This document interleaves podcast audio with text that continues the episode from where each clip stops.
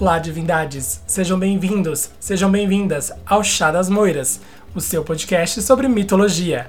Meu nome é Caio Augusto e eu serei o seu guia nessa jornada incrível pelo mundo dos mitos gregos e romanos. No episódio de hoje, rufem as músicas. Hoje iremos falar dela, da bela, sedutora, sexy, deusa do amor e da sexualidade, Afrodite. Portanto, se acomode, pega sua xícara de chá e venha comigo.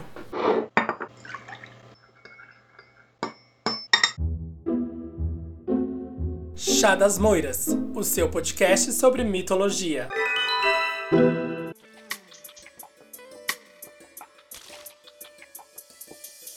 Divindades, antes de começar o episódio, eu quero agradecer a todos vocês por esses seis meses de podcast.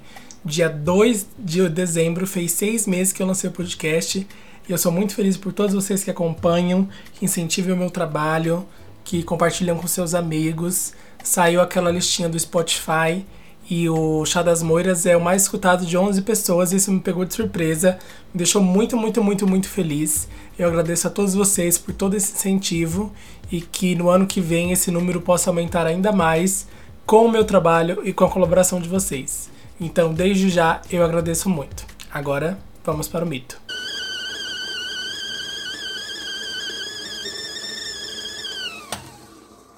Existem duas versões do nascimento de Afrodite uma menos conhecida e outra mais conhecida e aceita.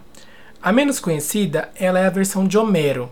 Ele conta na Ilíada que Afrodite seria filha de Dione, que é a deusa das ninfas, e de quem? Adivinha de quem? De Zeus, né? O mais safado de todos. E eles tiveram Afrodite, o mito é basicamente esse. Já a versão mais famosa, ela é contada pelo poeta Hesíodo, e diz que Afrodite nasceu quando Cronos cortou o pênis e o saco escrotal do seu pai Urano. Lembra que ele pega a foice e corta o pênis de Urano fora e o saco e joga longe?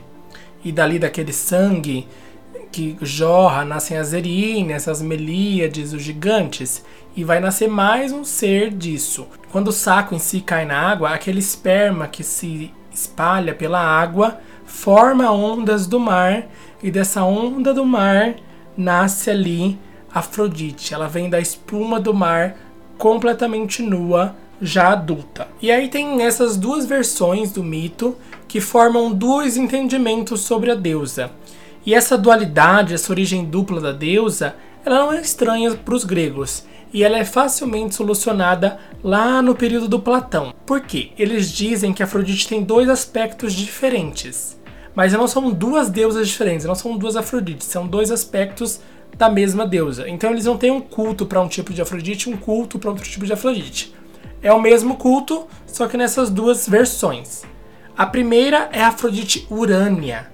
Então seria essa Afrodite filha do Urano. Ela seria a Afrodite do amor celeste, do amor divino, a Afrodite olimpiana. Já a outra versão, que seria filha de Zeus, ela seria a Afrodite Pandemos. E essa Afrodite é do amor comum, o amor que rola entre o povo, é de onde se exala o amor físico, os desejos lascivos. Então essa versão mais erótica da Afrodite é a Pandemos, enquanto o amor divino, o amor celeste é a Afrodite Urânia. E quando a Afrodite ela sai ali do mar, nessa versão em que ela é filha de Urano, ela é acolhida pelo deus Zéfiro, que é o deus do vento oeste, da brisa suave da primavera, então ele acolhe ela só para ela até a ilha de Chipre, que é um país hoje em dia, né? Que é uma ilha que é um país. Então lá em Chipre, ela é acolhida pelas horas, que são as ninfas, e ela é vestida, é ornamentada lá, colocam uns enfeites nela, e aí ela é conduzida à mansão dos olimpianos e vai formar ali o panteão dos 12 deuses olimpianos.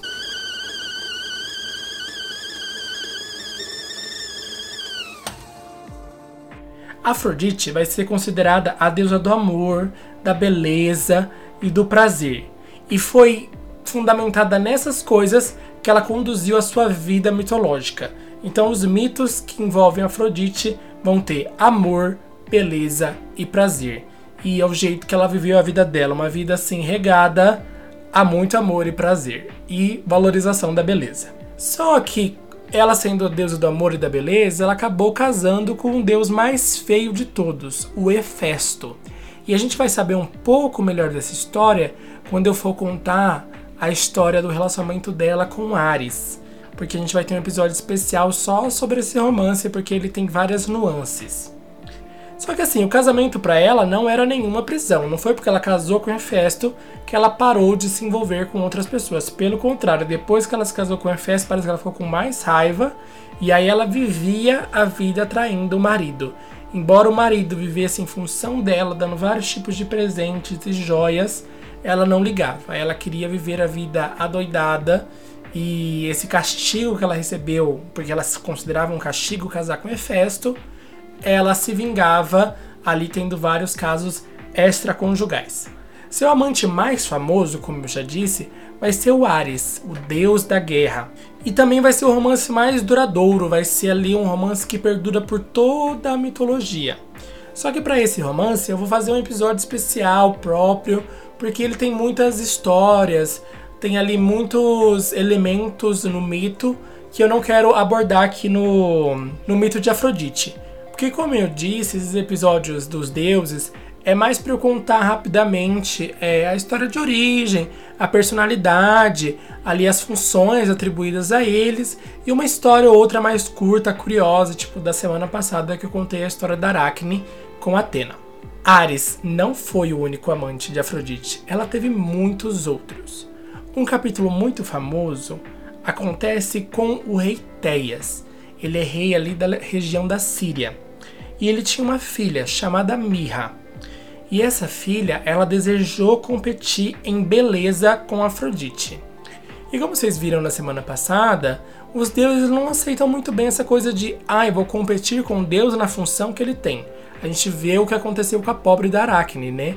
Que ela quis desafiar Atena. E os deuses são muito orgulhosos, então o desafio no seu próprio ramo ali é chamar briga. E ela quis ali, Mirra quis desafiar Afrodite na beleza. Então Afrodite, como a deusa do amor, ela se vinga de Mirra e faz com que ela se apaixone perdidamente pelo próprio pai. E aí ela tem essa necessidade de se unir sexualmente ao pai nessa relação incestuosa. Ela vai pedir ajuda ali de uma serva que vai auxiliar ela na concretização desse desejo. Então o que essa serva faz? Ela embebeda o Teias até ele estar tá num estado em que ele já não tem mais controle sobre si mesmo. E aí Mirra se esgueira para a cama do pai e transa ali nessa relação incestuosa com ele. E isso rola 12 noites seguidas. Até que em uma das noites a serva não embebedou tanto assim o Teias e ele percebe o que está acontecendo, percebe o crime que a filha dele cometeu e aí ele começa a persegui-la com a intenção de matá-la. Então Mirra vai correndo, fugindo do pai e chega num momento que ela está no alto de um monte e aí ela pede ajuda dos deuses para que eles intercedam por ela. E aí os deuses a ajudam e transformam na árvore de mesmo nome, a mirra. E essa árvore é uma árvore bem utilizada é, no mundo antigo porque a resina que sai dessa árvore tem propriedades antissépticas, então ela era muito usada para fazer remédios. Mas ela também tem um cheiro, a casca dela tem um cheiro de aroma terroso, que era muito utilizado em incensos e hoje em dia é usado em perfumes também, em produtos de beleza. A mirra é usada até hoje. E a mirra tem um detalhe especial, que ela foi um dos três presentes dos seis magos. Lembra aqueles reis que levaram, foram encontrar Jesus e levaram três presentes. Eles eram ouro, incenso e mirra. Então ela tá aí também envolta na história de Jesus. E aí tá, a mirra virou a árvore, e aí conta-se que depois de meses a casca da árvore começa a inchar. E no décimo mês, o que, que acontece? Nasce porque ela estava grávida do pai, é, a barriga dela cresce, só que ela já é uma árvore, e aí esse filho que nasce é um jovem de muita beleza chamado Adonis. Existe outra versão desse mito que quem transformou mirra em árvore não foram os deuses no geral ali, alguém que socorreu, foi a própria Afrodite. E ela transforma a mirra na árvore no momento em que seu pai Teias está levantando a espada para matá-la. E ela vira uma árvore, só que a espada já tá no seu curso.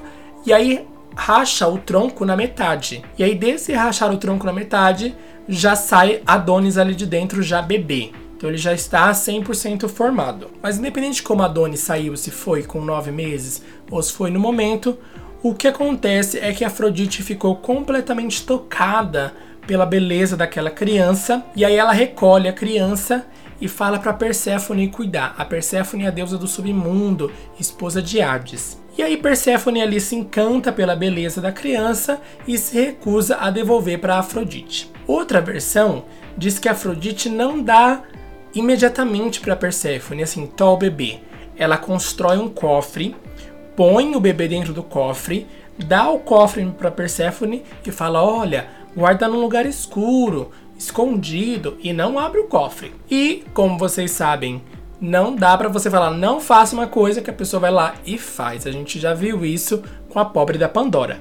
E aí Perséfone fica curiosa, abre o cofre e vê ali dentro Adonis. E aí ela também acha ele muito bonito, ele tão adorável, e ela pega o bebê Adonis nos braços e leva até seu palácio. E aí a gente tem um salto temporal que Adonis envelhece muito rápido. E ele já se torna um jovem de extrema beleza. E aí as duas acabam se apaixonando por ele, tanto Afrodite quanto Perséfone. E aí Perséfone também se recusa a devolver. E aí Afrodite, quando sabe disso, desce lá ao Hades e reclama Adonis para si. E aí Perséfone fala: "Não vou devolver. Olha esse gatão não vou devolver, vai ficar comigo. E aí as duas vão levar essa disputa para a pessoa que julga as coisas, as desavenças entre os deuses, o próprio Zeus. E elas levam essa disputa e falam: Olha, Zeus, a gente está nessa situação, a gente precisa que você julgue e decida o que vai ser feito. E aí Zeus vai decidir. Outra versão do mito diz que Zeus percebe que as duas ali elas querem transar com Adonis. E ele fala: Eu não vou me intrometer nessa disputa vulgar. Isso é vulgar. Eu, não, eu sou o rei dos deuses. Eu não vou me envolver nessa vulgaridade. Mas eu vou chamar aqui a musa Calíope e ela vai resolver isso aí. Independente de sendo Zeus ou Calíope, a decisão foi a mesma. Adonis ficaria quatro meses com Afrodite, quatro meses com Perséfone e os quatro meses que sobrassem ele ficaria livre para fazer o que quisesse. A realidade é que ele passava oito meses com Afrodite porque é a deusa do amor, né? Ele se apaixonou por ela de fato.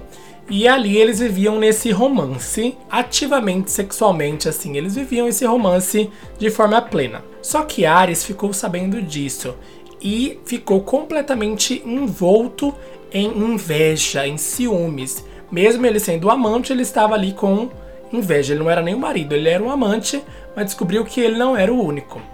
E aí dizem alguns mitos que ele inflama um javali de ódio na direção de Adonis para matá-lo, e outras versões dizem que ele próprio se transforma num javali, porque o javali é um símbolo de Ares, que ele próprio teria se transformado em javali indo em direção de Adonis para matar.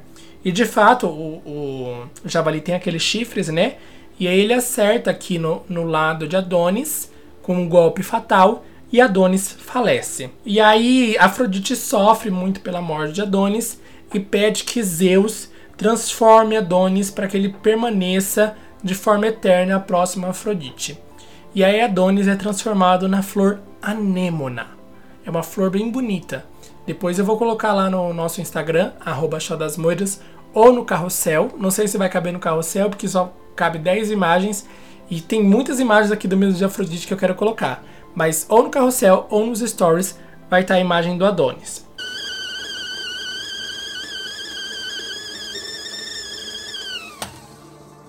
Outra coisa interessante desse mito é que quando Adonis foi ali infligido pelo javali, Afrodite vai correr em direção a ele para ver se consegue salvá-lo. E aí nessa corrida ela tá desatenta e ela pisa numa rosa. E aí quando ela pisa na rosa, o espinho da rosa fere o pé de Afrodite, corta o pé de Afrodite e o pé dela começa a jorrar sangue. E aí aquele sangue vermelho cai sobre as pétalas da rosa.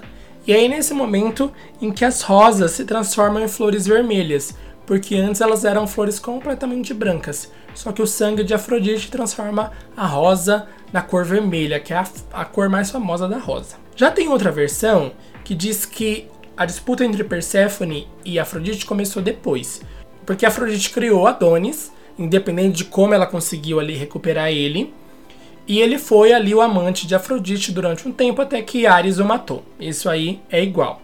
Só que aí, quando ele morre, ele desce ao submundo. E é ali quem está no submundo, só esperando, a Perséfone. E aí nesse momento em que Perséfone se apaixona por Adonis, e isso deixa Afrodite irada, e ali elas se tornam rivais. Só que elas não foram rivais desde o começo. De primeira, Perséfone fica com dó da Afrodite, porque ela sofre demais. Dizem que o amor verdadeiro de Afrodite foi Adonis, nem Ares, muito menos o Hefesto, mas o verdadeiro amor de Afrodite foi Adonis. Existem muitas versões que dizem isso. E aí Perséfone, compadecida pelo grande sofrimento de Afrodite, promete devolver Adonis é, numa condição que Adonis passaria seis meses no submundo com Perséfone e seis meses na Terra com Afrodite. Elas acertam e isso fala tudo bem, pode ser assim. Só que na primeira vez, Adonis passou seis meses com Perséfone e na hora de Perséfone deixar ele, liberar ele para passar os seis meses com Afrodite, ela não deixou. E aí elas entram ali numa nova discussão, numa nova briga, num novo tititi, e aí Zeus vai ter que intervir e aí sim ele determina a liberdade de Adonis por quatro meses, quatro meses com Afrodite e quatro meses com Perséfone. E é assim que fica definido. Então existem essas duas versões aí da disputa entre as deusas. O que é certo é que elas disputaram e que por causa dessa disputa e por causa da morte do próprio Adonis, ele não chegou a se tornar um deus, mas ele se tornou um símbolo da vegetação que morre no inverno. E aí essa vegetação que morre no inverno, ela desce ao submundo e se junta a Perséfone. E depois que ela morre no inverno, ela regressa à Terra na primavera, ela nasce de novo e ela se junta a Afrodite. Então esse ciclo de morte desce e fica com Perséfone, renasce na primavera, sobe à Terra e se junta a Afrodite. Então Adonis virou o símbolo desse ciclo de morte e renascimento da vegetação.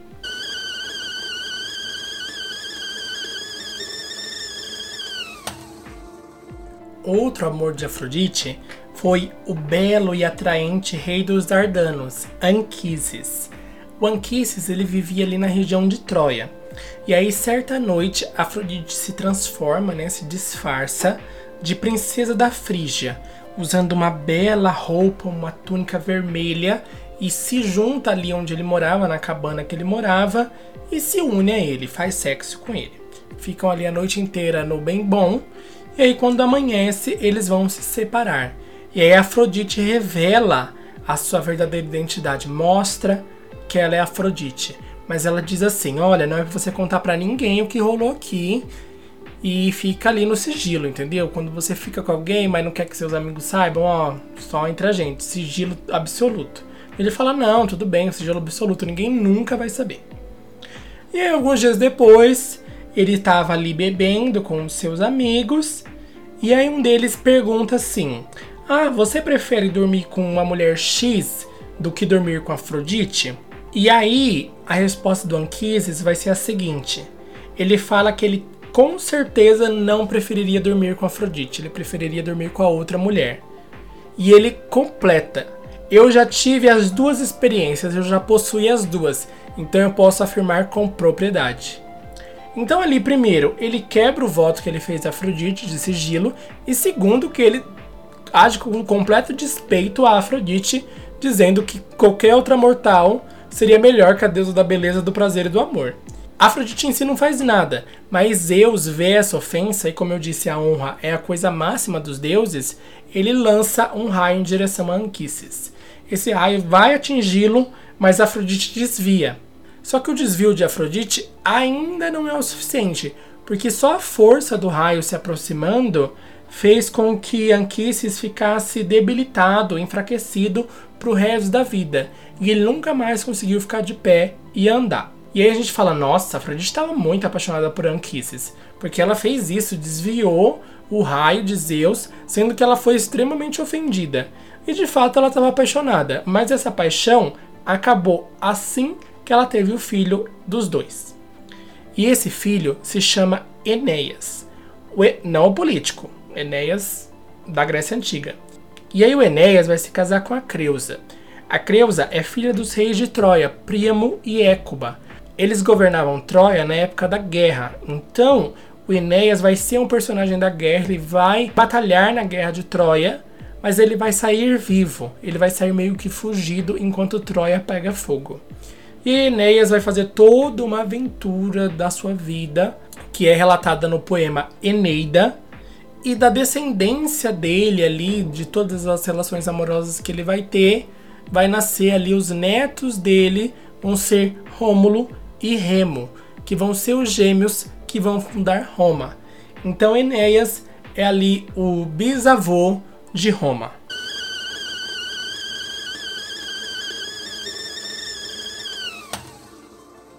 As patronas desse podcast, as moiras, determinaram que para Afrodite só existia um único dever divino: fazer amor. E isso ela fazia com excelência.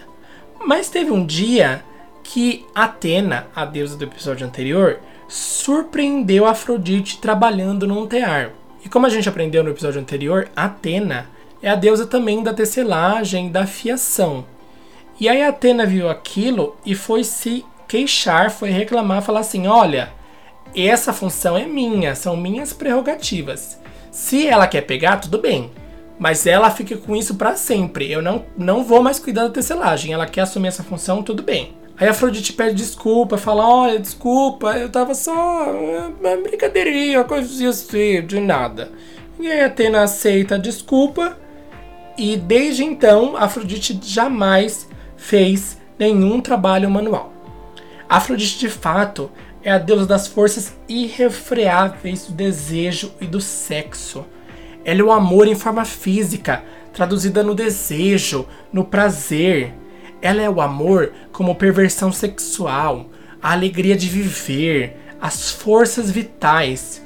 Ela é o desejo irrefreável que subjuga até o mais poderoso dos deuses Zeus e transforma todos nós em animais escravos do nosso próprio desejo. Homero narra que ela transforma até mesmo o juízo de Zeus, o deus dos raios, o mais poderoso de todos os imortais embora seja tão sábio, a deusa faz dele o que quer. Quando escala o ida de mil fontes, segue-na, acariciando-a, lobos cinzentos, fulvos leões, ursos, velozes panteras, ávidas de procriar. Ao vê-los, a deusa se enche de alegria e lhes instila o desejo no peito. Então dirigem-se todos para se acasalar às sombras dos vales.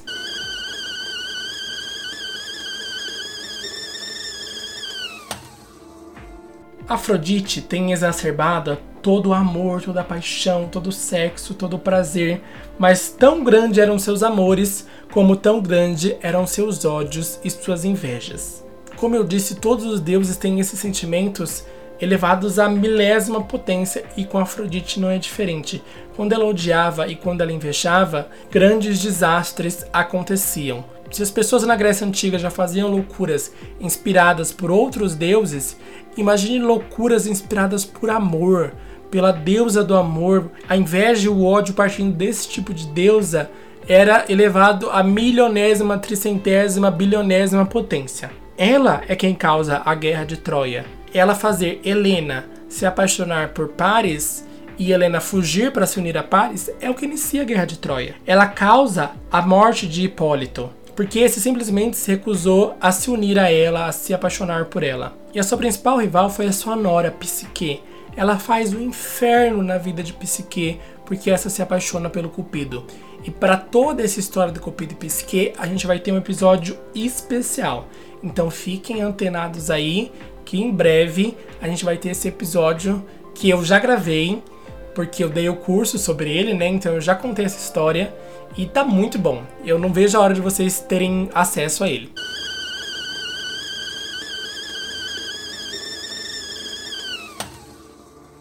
A correspondente romana de Afrodite é Vênus. E quem gosta de astrologia sabe que Vênus é o planeta astrológico que rege o amor. Então, quando perguntam, ah, onde é a sua Vênus? Eles querem saber como você vai se relacionar com as outras pessoas amorosamente. Então, o planeta do amor é Vênus e não podia ser diferente. Vênus também virou um sinônimo de deusa do amor em outras culturas, em outras religiões e até em outras épocas. Eu não sei se vocês conhecem umas estátuas da pré-história, que são as mulheres que não têm feições, né? O rosto é liso e tem uns peitões e uma barrigona, uns bundões essa série de estátuas pré-históricas são conhecidas como estátuas de Vênus. Elas são do período Paleolítico Superior e elas são de fato representadas como mulheres que compartilham certas características. Então, obesas ou grávidas, com seios à mostra e, e volumosos, uma silhueta totalmente esbelta, e a mais famosa delas é a Vênus de Willendorf. Eu vou pular no carrossel a imagem da Vênus de Willendorf, porque com certeza em alguma aula de história ou em alguma aula de artes vocês já viram essa imagem. E tanto Afrodite quanto Vênus, ela é muito explorada na pintura e na escultura. Existem diversas representações. Acho que a mais famosa é o Nascimento de Vênus. Eu falo que vocês já vão puxar na mente essa imagem. É muito famosa, é uma pintura do Botticelli. E a escultura mais famosa, a Vênus de Milo que é aquela imagem da Vênus sem os braços atualmente, né? Porque caiu da escultura. Além disso, a gente tem o símbolo do feminismo e o símbolo do feminino, que é o espelho de Vênus, que é aquele círculo com aquela cruz invertida embaixo. Então esse símbolo chama espelho de Vênus e representa o aspecto feminino e, por consequência, foi adotado como símbolo do feminismo. Falando em símbolos, os símbolos de Afrodite vão ser a rosa, porque ela ali mesmo criou, né, a rosa vermelha principalmente. E hoje em dia a rosa vermelha é esse símbolo de paixão, de amor. Quando você está apaixonado nos filmes e na vida real, você dá um buquê de rosas vermelhas. Os cisnes são aves belas e esbeltas, andam em par, formam aquele famoso coração dos pescoços dos cisnes. Outra ave também, que são as pombas. As pombas também são muito representadas como aves do amor, elas estão ali carregando as cartas de amor estão sempre ali juntinhas, as duas pombinhas se amando, então tem toda essa representação. Temos também o golfinho como símbolo de Afrodite e ela compartilha um símbolo com Hera, que é a romã. A romã lembra é aquela fruta que tem várias sementes, então ela representa a fertilidade, fecundidade que vem ali das atividades sexuais de Afrodite.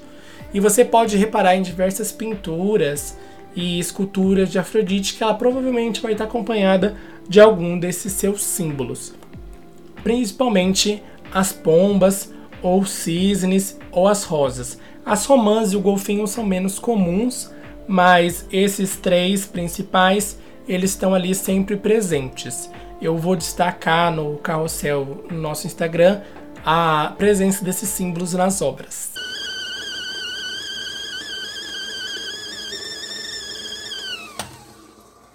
Bom, divindades, chegamos ao fim de mais um episódio sobre a bela Afrodite. Espero que vocês nunca provoquem a ira dela, porque como vocês viram, quando ela se vinga, ela se vinga pra valer. Também não provoquem a minha ira, nem a ira das moiras. E sabe como você faz para não provocar? Siga o nosso Instagram, arroba Compartilhe esse episódio com seus colegas. Comente lá no nosso Instagram que, que episódios você quer, se você gostou, o que você não gostou. Engaje lá com a gente para que a gente possa crescer cada vez mais. Siga o nosso podcast na sua plataforma ou se der para avaliar, avalie também. Isso é muito importante para as plataformas saberem que vocês gostam do conteúdo e disseminem ele para mais pessoas. Se você tem alguma dúvida, algum questionamento ou alguma profecia vinda direto do oráculo de Delfos, nos mande um e-mail para chadasmoiraspodcast.gmail.com Novamente, eu agradeço todos vocês, todas vocês divindades, por essa conquista e esse ano, por esses seis meses que passamos juntos e que venham muitos mais meses e muitos mais ouvintes e eu conto com vocês para isso e conto também com as minhas musas, as moiras, e que elas possam sempre, sempre, sempre girar a roda da fortuna ao nosso favor. E a gente vai se ver no próximo episódio, que é amanhã. Então, tchau, tchau.